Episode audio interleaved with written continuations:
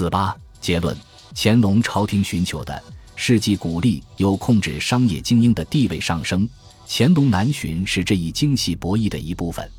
将盐商培植为家产制统治在中国十八世纪繁荣的经济商业部门的代理人，只是在一定程度上符合朝廷利益。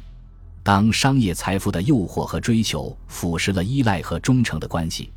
这是乾隆家产制组织保持完整和有效的前提。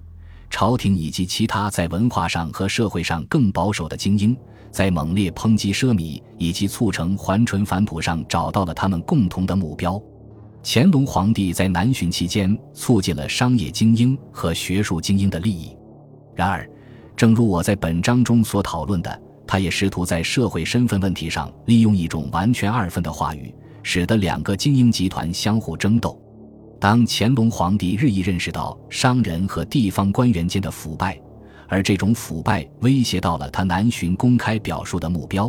以及他的家产之网络的独立存在时，他就开始更多的批评物质上的摆阔，将此主要归因于商人。乾隆皇帝试图遏制勾结以及腐败，也提倡节俭并回到淳朴。学术精英发现皇帝的这种话语具有吸引力，就将之为我所用。在一个更为地方化的舞台，为他们自己的社会特权辩护。可以说，在长江下游地区对待汉人精英时，乾隆皇帝援引了两种同样强有力和深入人心的社会成见：对于士大夫的，以及对于商人挥霍者的成见。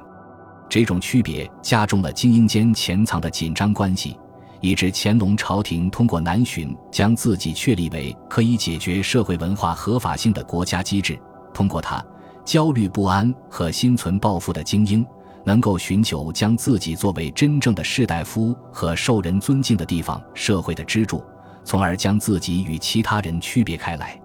故而，在南巡期间建构和加强清廷在江南的权威，不仅是以朝廷同时迎合士人和商人利益集团，而且也是以这种迎合加剧了精英间的对抗作为前提的。